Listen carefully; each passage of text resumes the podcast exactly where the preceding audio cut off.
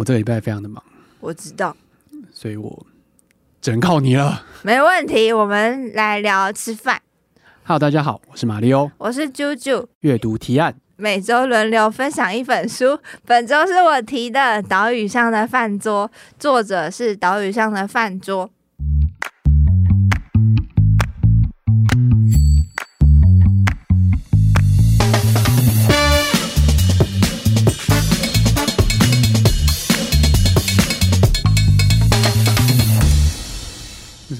专辑的概念，对，他们是一个团队。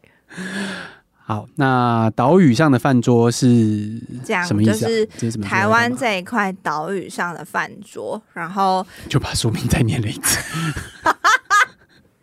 就是岛屿，就是台湾，然后他讲的是，就是台湾这个宝岛里面，然后他采访了五十个家庭，五十个家庭的阿公阿嬷的手入菜。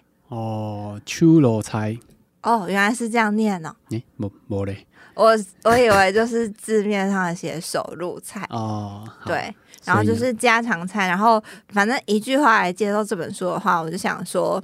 哎，好像也可以引用一下他。他就说，每个人家里的餐桌上都多多少少都会有一个家里味道的菜肴。嗯、然后之前你不是有分享，就是旧日厨房啊，或者是在我们前身的节目，你说叫我看哦，是哦，是那时候为小情人做早餐，我是那时候叫你看的哦。对，因为作者的这些背景关系，然后。我就发现说，他们其实还是会局限在某些文化，像眷村啊、客家、日式，很正常啊。对，但是这个的话是因为是一个团队，然后他采访的是台湾。整个国家，然后包含离岛，因为还有包含离岛，对，然后总共就要讲到国国族认同个五十个 五十个家庭，嗯、然后真的是每一个县市都至少有一个，哦、对，然后它会有很多元的菜肴、家常菜肴在里面，然后我觉得、嗯、看了觉得好感动哦，哦，看了不是好想吃，是感动啊，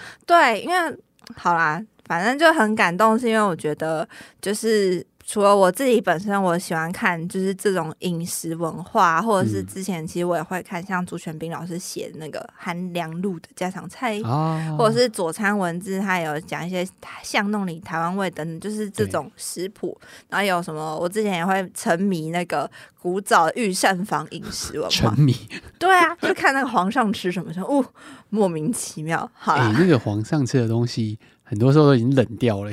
对啦，对啊，就是要验毒啊什么之类的。可是，好吧，它就是摄影棚里面的菜，啊、看起来好像很好吃，但其实已经冷掉了。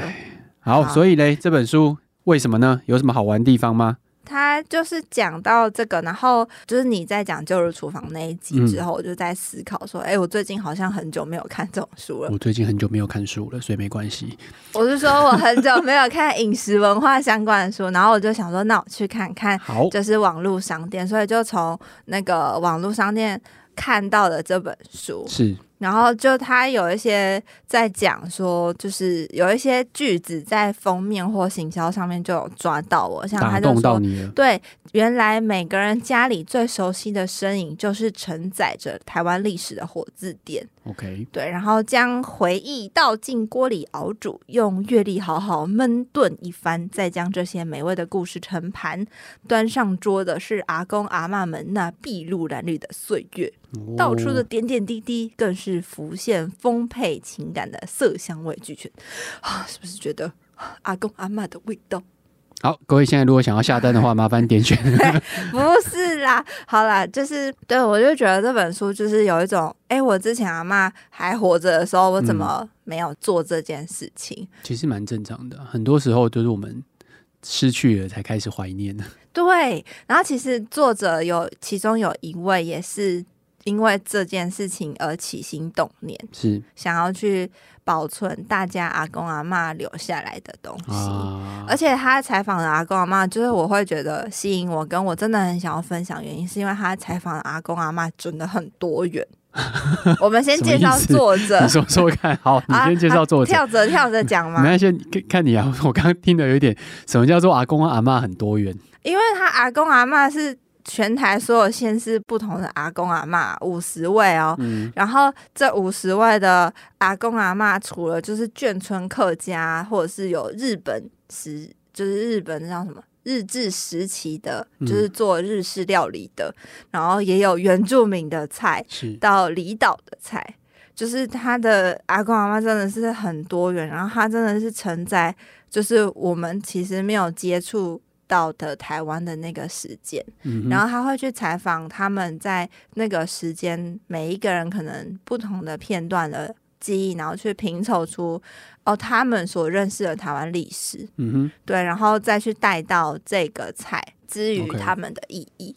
然后我觉得最特别的是，他其实有一些食谱书，或是呃这种饮食文化书，会把食谱把它揉在文字里面写，就是像。焦桐，对不起，但不是故意的。嗯、就是教老师呢，就是会说什么什么少许，什么什么少许，然后就会把它写在文字里。啊、但他的话是他采访完跟我妈的故事之后，他会有一个很完整的食谱，就是从你要准备什么什么东西，然后多少分量，嗯、然后一直到他写出步骤。然后他还会就是团队会，因为是采访的过程，所以重现做的那道菜，会帮那个菜拍照，就会很清楚的。其实真的就是五十个食谱，就是比较。清楚一点的食谱就对了。对，嗯，然后就会让我觉得哇，就算我只是为了功能性的想要看这本书，我好像也可以获得一些什么。当食谱看也可以，就对了。对，OK，就觉得很不错。嗯，然后呃，再来介绍是那个团队，他其实让我觉得很感动。还有一个是他其实这本书翻到最后一面有就是呃，不知道是谁。然后就采访这个团队，嗯，然后有讲一些他们的，就是对于一些东西的想法，比方说为什么会开始做这件事情，然后跟他们这五十个嘛这么多，让他们最喜欢是什么等等之类的。当然，主要回应的就是三个人，但他们总共是八个团队，嗯、就是八个人凑成一个团队，是对。然后主要负责像企划发起人的话，他自称他觉得是那个团队的米饭叫陆怡宁，嗯、然后主要负责文字写作啊，跟社群的。的话，他叫洪义纯，然后以及采访摄影的陈义璇，然后团队也还有就是陈永勋、陈佩君、陈义璇、林伟俊跟高可欣等等，OK，就是蛮多人的。嗯哼，嗯，然后他们有讲到说，他们其实花了三年，三年的时间，然后来做成这样子的一本书，然后走进了五十个人家庭。其实有时候想想就觉得还蛮。不容易的，嗯，因为你要联系到受访者嘛，然后你要准备资料，然后他们要准备食材，对，然后到采访者的回应，因为有的时候我觉得他们的回应，特别是阿公阿妈都会想到什么说什么，嗯、然后就会分得很散，所以他可以把他们收集起来，然后再拼凑成完整的故事。其实我觉得应该是有难度的。那这些人是怎么找啊，其实我不知道，因为有几个人我自己看的时候，我会觉得就是不是很确定他们选的人为什么会选这个人，因为像他可能会选有几个是他也有在做餐厅的，嗯哼，然后或者是他也有开，就是他选的有一些。阿公阿嬷真的是很有成就，我真的不得不说，就是哇，你在平常的人生当中、生活当中，你可能不会遇到这种事业这么成功的阿公阿嬷，但也有可能是因为事业很成功，所以很健康，所以就一直活到现在，长命百岁，这样就蛮特别的。看起来就是各地就对了，对，真的是各地，就是实际看过，嗯、他没有特别区分说这是哪一个县市的阿公阿妈，但是他他其实还是有分什么北部、中部、南部、东部，就是在前面目录的时候分，对，对，然后但是我觉得最让我印象深刻，真的是菜色上面的多元，嗯，而且我觉得某一部分来说，想要这次介绍，是因为我觉得它是一个有使命感的书。哎、欸，我刚刚看了一下，我觉得有一个重点，刚刚就是说他是这个团队本身都是隔代教养哦，所以他都找阿公阿妈。带大的小朋友，对，所以他所以所以他们就会去找，就是他们可能更更容易理解或更小时候就比较亲近他们的爷爷奶奶、阿公阿妈这一辈这样子，嗯、所以可能更更容易，或者说更嗯愿意去做这件事情这样子。哦，嗯，然后他其实这本书的背后还有一个是呃宋文琪董事长，嗯、他是一个那个社会福祉跟社会企业公益信托循环基金会，是一个基金会在后面有去支撑这个三年的计划，然后让他们把这本书写完。然后他就是宋文琪，他有在前面的序推荐序也有去提到说，他之所以想要支持，是因为他觉得他们这个团队一开始的出发点跟这件事情是好意，然后他觉得透过跟阿公阿妈的对话，其实也可以开启另外一个家庭之间内部自己的世代对话。然后也可以留下他们的故事，所以他会觉得这件事情很有意义。然后也是让我觉得哇，它是一个很有使命感的书。对，嗯。而且我之前有做过，就是另外一个类似那种，就是跟长辈相关的专题。然后我真的发现，其实长辈是需要不同的刺激，然后让他找回他自己的。社会认同或者是自我认同，然后我觉得透过可能真的是让他们回到、嗯、哦，你那时候为什么会想要开始做这个菜？然后让他们在那个讲述的过程当中，他们其实就会开始觉得很有成就感。对，就是是是真的是可以累积这件事情，然后我就觉得很棒。宋文琪是之前那个台北一零一的董事长哦，他后来后来才应该他退了之后，对对对对对，离开了之后才创了那个、嗯、那个基金会的。对。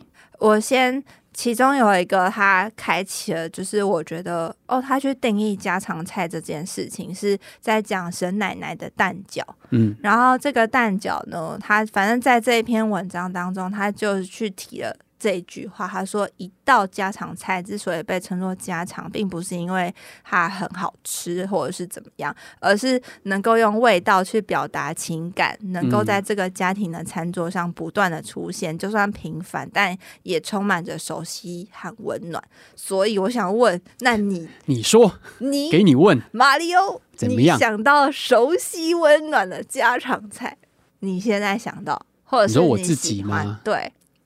马家呃，不是是杨家，杨家马里欧叫做杨氏饭，帮大家科普一下。我觉得我们家好像算蛮综合的，就他他没有特特别的什么眷村或者是，当然我们家小时候是眷村的哦、啊。所以像我我奶奶，如果你要推到我的奶奶的话，她以前做的就是很中国大陆北方的。的菜这样面食，面食，面食。像我们以前是会吃韭菜盒子的，嗯，对，就是你会想说自己包吗？对自己自己 从擀那个，对，从擀面开始自己做韭菜盒，自己捞。然后如果说像台湾都是吃那个润饼嘛，对不对？对，就是比较薄的那个饼皮，然后包比较多，可能豆芽菜啊、蛋皮啊这些，就比较湿润一点的。对，然后饼皮比较薄。嗯、那我们吃的那个都是干烙的饼哦，烙饼，烙饼，对，它比较厚，就那饼皮是算是比就是你去吃那种什么烤鸭那个饼皮还要更厚。它其实算葱油饼，没有到那么没有到那么夸张，哦、就大概比可能接近葱油金饼，我知道金饼，对，金饼那种那种东西，然后就是厚度差不多，然后就去包。嗯看你要包什么，对，就它它其实其实我觉得菜色有点类似，它可能就是有什么红萝卜啊，然后什么豆芽菜蛋那个蛋皮啊什么什么的，然后但是会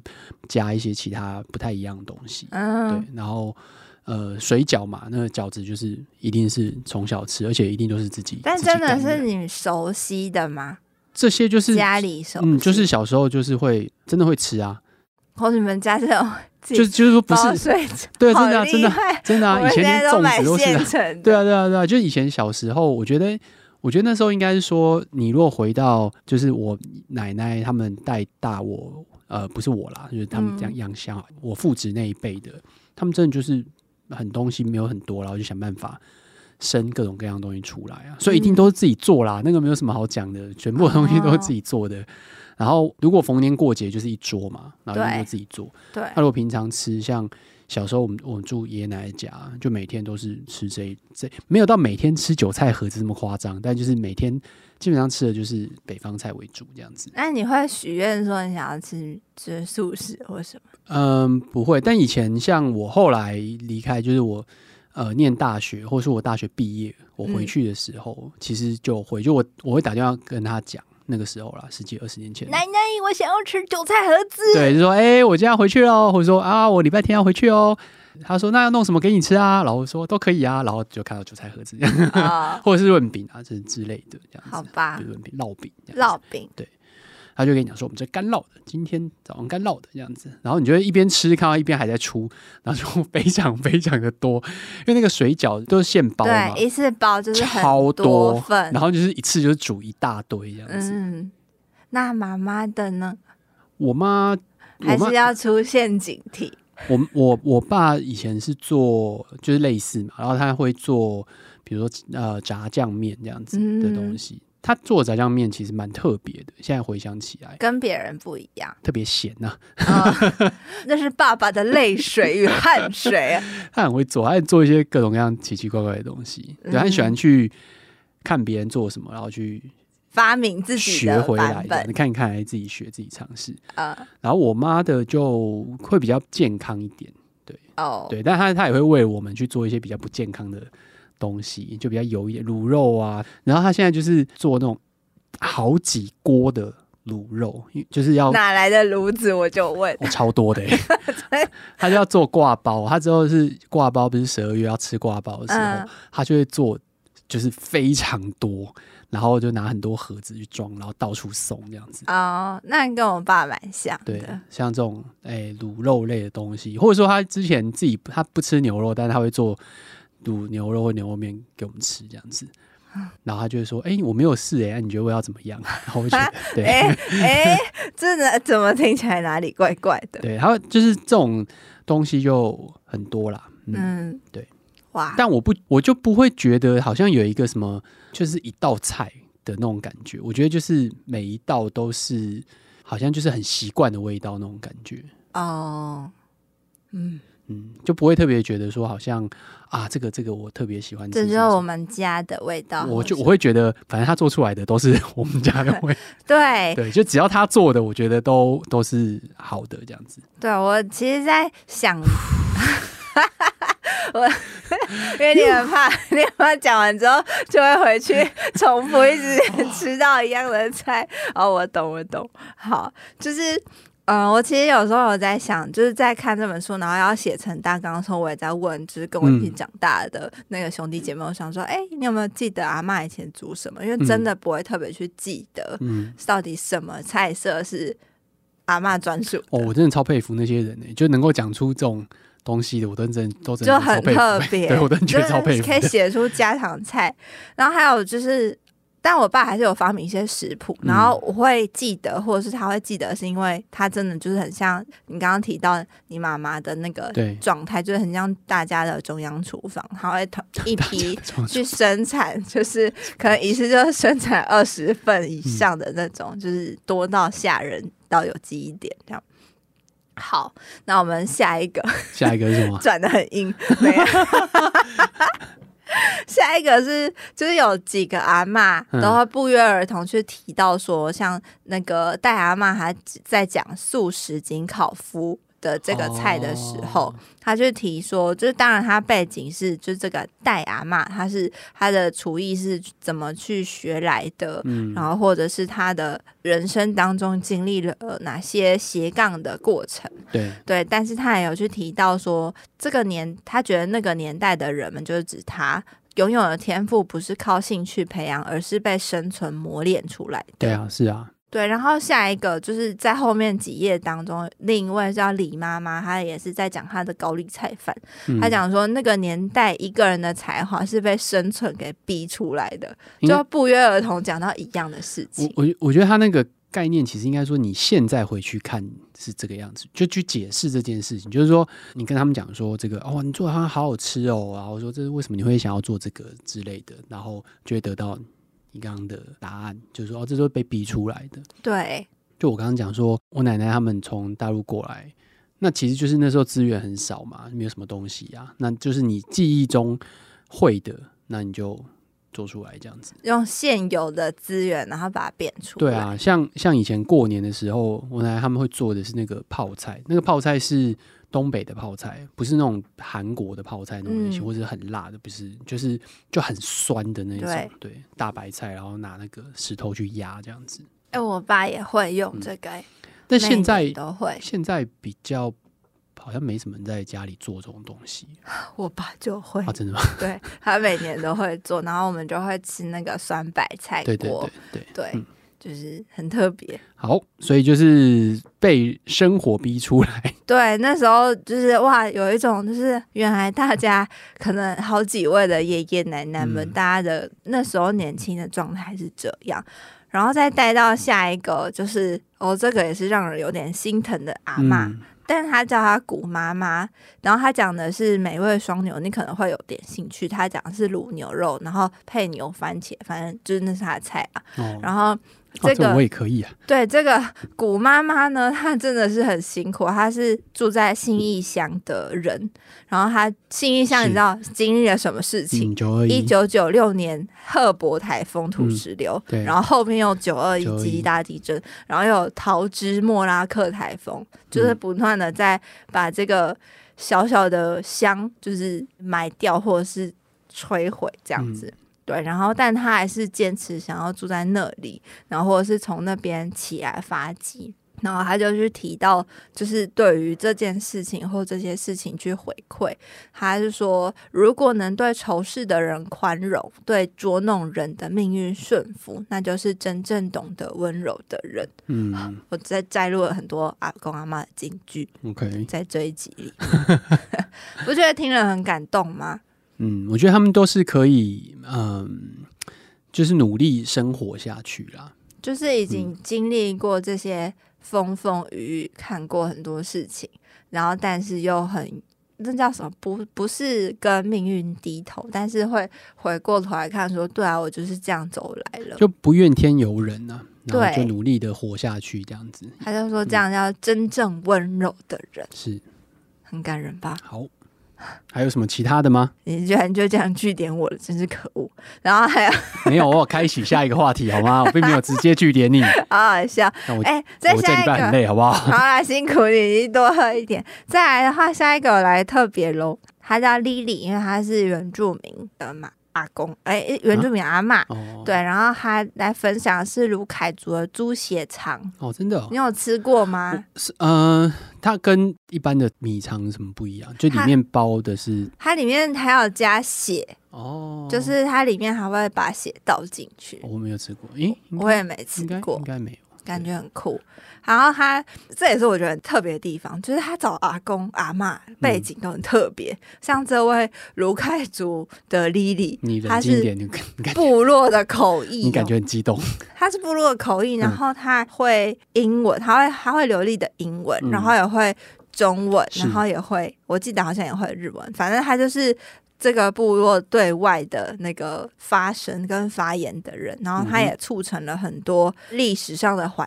就是，反正还有他真的有一些很厉害的丰功伟业，哦、但今天不多说。我一翻就到，嗯、真的假的？对啊，我一翻就翻到了。对，就是他的背景，我真的觉得哇，真是厉害到一个不行。这绝对不是你平常走在路上会遇到人，但是就是被写进这本书里面。好，但重不是重点，重点是他就是跟我们分享说，他感受到语言之于民族的重要性。他发现原住民身为口传民族的难处，是因为没有文字的记载跟保留，也使得卢凯族的语言文化只能透过口语来传递。然后也因此，他就觉得他是为部落口译的工作的意义，然后想要去完成传承文化的使命。我我知道这个菜，我不是吃台湾的。如果我没有记错的话，这跟有一道菜叫爱尔兰布丁有点像。You，嗯，讲布丁，我觉得有点骗人呢。对，它是骗人的，它其实是血肠 啊，就是它灌在肠子里。对对对对对，它叫布丁。对，它怎么好意思？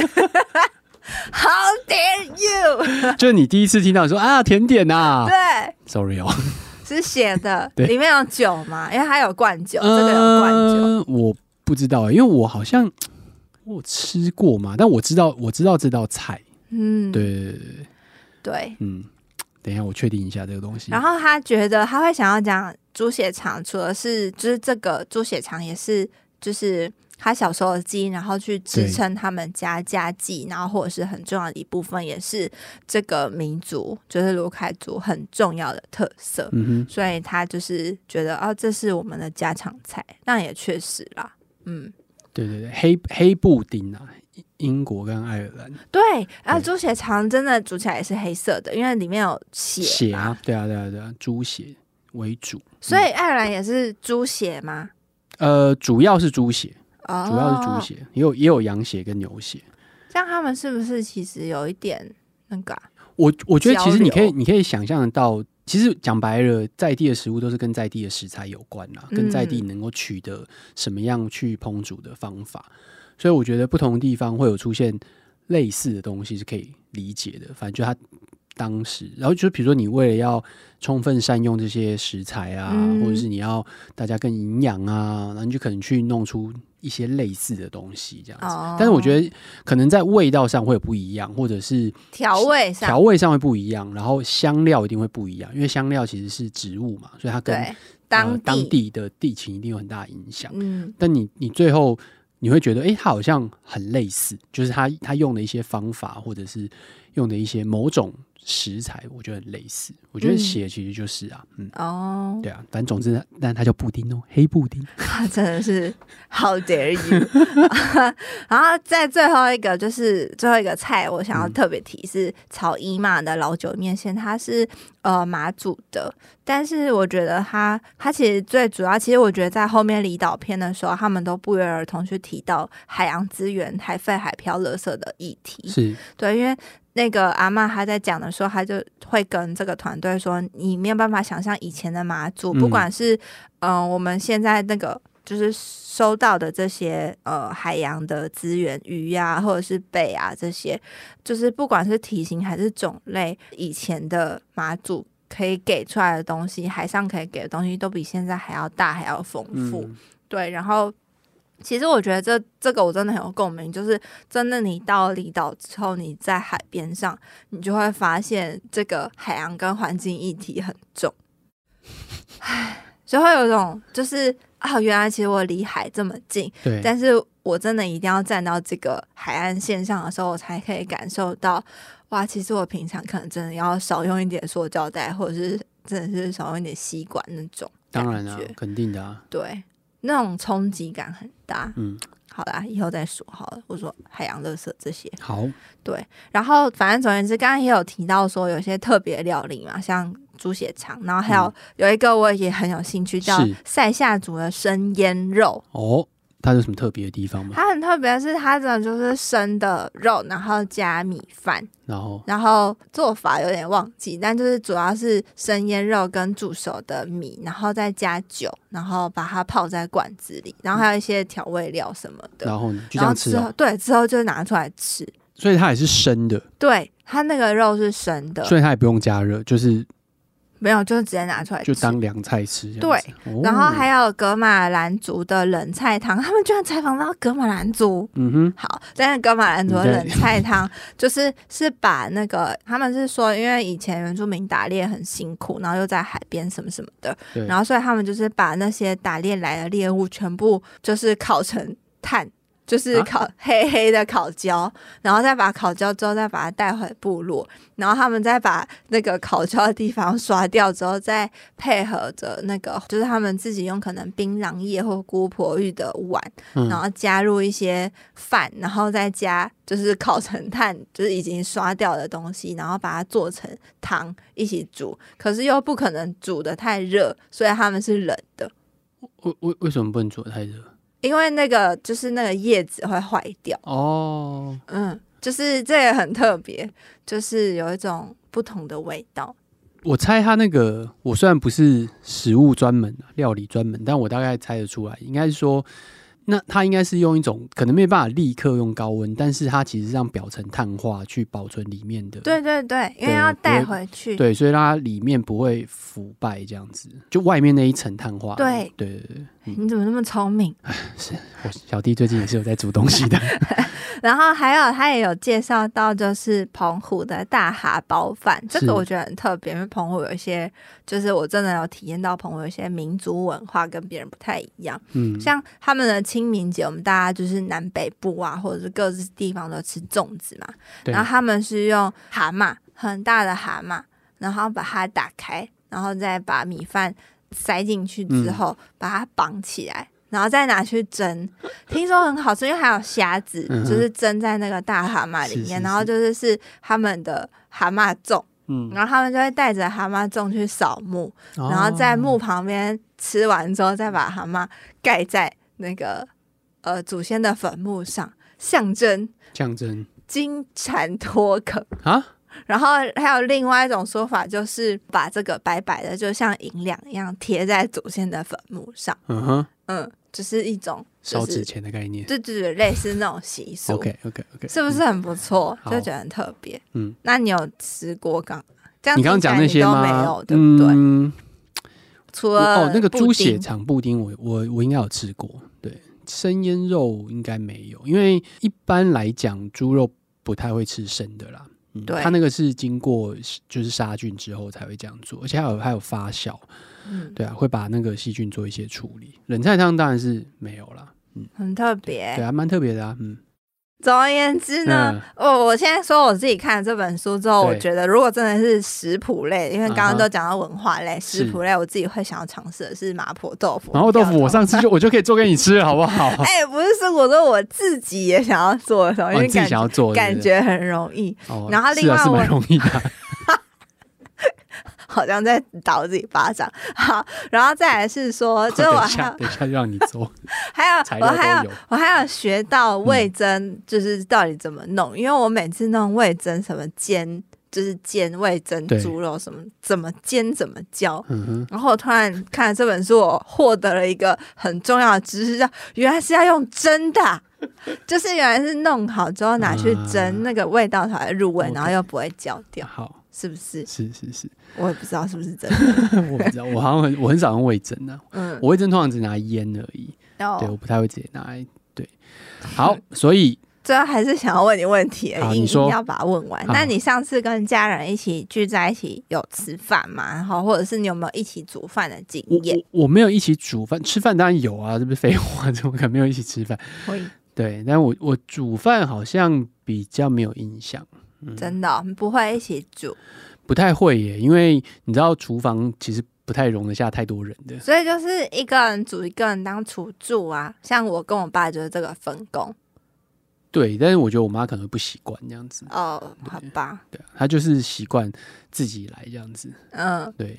像你知道，我跟我去哦，我去大爷家吃饭的时候就会讲，他就是只要有人进去，他就会非常不爽。真的假？哦，我爸好像也讲过，他就说一个厨房真的只能一个人煮饭，除非你是很熟，像那种真的你一起常常一起做的，然后而且一定要有一个人是主要的嘛，就是他要、嗯、他要下指令，他要吩咐，然后另外一个人就是副手去处理这件事情。对，所以为什么每次在餐厅就是大家就会 yes chef 这样啊？哦、对。就是 chef 下指令，对啊，他就是权威的那个人，嗯嗯嗯，对啊，不然会会很麻烦这样子。哦，就是无脑清东西，准备盘子，所以煮饭没有啦，吃饭当然是有啦。好吧，嗯，好，最后我自己的总结好了，好，你就是我会觉得。我之后，或者是就看了这本书之后，我想要做的事情，或者是想要去记录跟保留长者的时间跟记忆，所以我会想要再回去把我爸的，就是那些手入菜，把它记下来，他怎么做，然后他的配方是什么。嗯，然后我觉得这对话的过程，就是你看这些真的是陌生的团队，但他们其实都会有自己的子女在里面。对，所以其实，在开启这段对话的过程，其实也是促进家里的。温暖跟家里世代对话的一个一个很好的记忆，是我觉得很棒。好，对，OK，那所以手入菜要跟我们分享吗？还是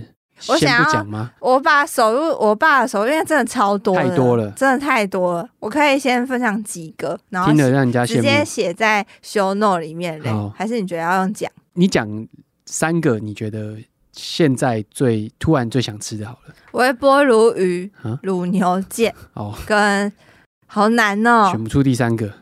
对，苍蝇头好了，苍蝇头哦，哇，蛮厉害的，对，蛮特别的。好，好，所以那完整的哦，啾啾他爸 的手入菜，对他老人家的手入菜，我们会把它放在 show note 里面。哎，他还有超多，其实写不完的，就想到一直加。好，那我们这一集有什么延伸阅读吗？我有四本，但是有两本跟就是手入菜无关，是一本是。朱全斌老师的人生需要酒肉朋友一起吃饭，不见不散。他有记录他自己学的，或者是他的亡妻的菜。然后另一个是就是韩良露的妹妹韩良义，嗯哼，好吃不过家常菜，韩良义的厨房手帖，然后跟李叔的皇上吃什么，还有苑红旗跟顾玉亮的故宫宴，嗯、都会教你怎么重现古代的菜肴，很猛，卡住，因为因为很麻烦，那最后不知道吃什么东西。好，好，你好像也有延伸的，你刚刚讲的时候，其实这本书你一讲的时候，我就想到一个叫食艺。也是这种写法，饮食的食，记忆的忆，它其实本来是一个嗯、呃、餐桌计划，就是邀请很多长辈。嗯、我其实去吃过两次啦，他其实就是真的做给你吃这样子。他们那时候其实就弄了一个对，就厨房类型的地方，然后但是会有比如说可能六七桌，嗯，然后你就可以去那边吃这样子。第一次是他们主办人那时候邀请我去。嗯，然后第二次就是我带我妈一起去吃这样子，感觉好感动哦，啊！然后就是吃，就而且它蛮好玩的啦。它其实有十几还是二十个人，就是每天会有不同的当家主厨。